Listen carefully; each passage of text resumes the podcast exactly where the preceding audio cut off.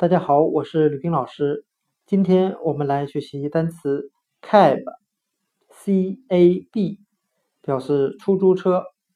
我们可以用单词 car，c a r，小汽车来记忆单词 cab，c a b，出租车。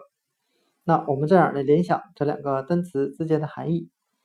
现在的滴滴出行。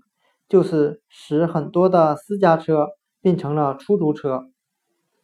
那单词 C A B cab 出租车，我们就可以通过单词 C A R car 小汽车来记忆。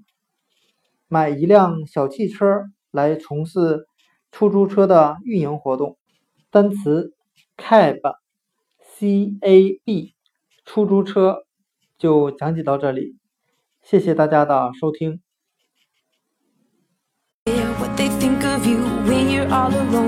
just have to give